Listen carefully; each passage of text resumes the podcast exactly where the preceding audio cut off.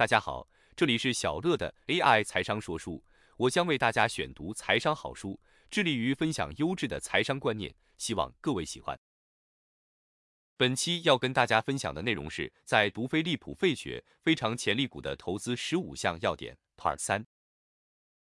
本篇文章接续摘要飞利浦费雪的投资十五项要点的第七到第九点。七公司的劳资与人事关系是否理想？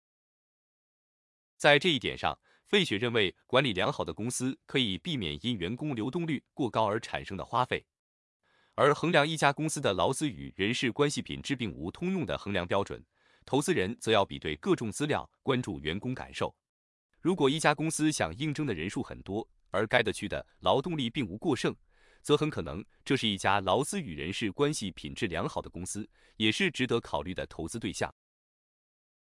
费雪也谈到几个与劳资关系有关的细节，包括劳资关系良好的公司通常会尽最大努力在最短时间内处理员工的不满；利润高于一般水准的公司，员工薪资也同样高于一般水准的话，那么劳资关系就可能良好。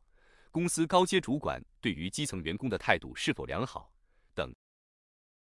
八、公司高阶主管的关系是否良好？费雪谈到，高阶主管之间理想的氛围影响了一家公司事业的成败。假如人员之间出现摩擦或冲突，则可能导致高阶主管的离职。一家高阶主管气氛良好的公司，在费雪看来是能够提供最好的投资机会。而一家公司的高阶主管关系是否良好，可以透过几个面向观察，包括人员的升迁是否是依据能力表现，而非党派或家族成员因素。公司是否定期检讨薪资调整，让高阶主管认为调薪是个人付出所得，而无需主动向公司要求？除非无适当人选，否则晋升高阶主管的对象是由基层人员找起，而不是新聘。公司中是否有小圈子而形成无法团队合作的现象？九、公司管理阶层是否具有足够的板凳深度？